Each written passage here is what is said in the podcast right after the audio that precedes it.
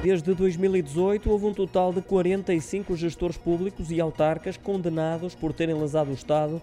A notícia partiu do JN, acrescenta que desse total, 32 acabaram por pagar multa de forma a evitar o julgamento.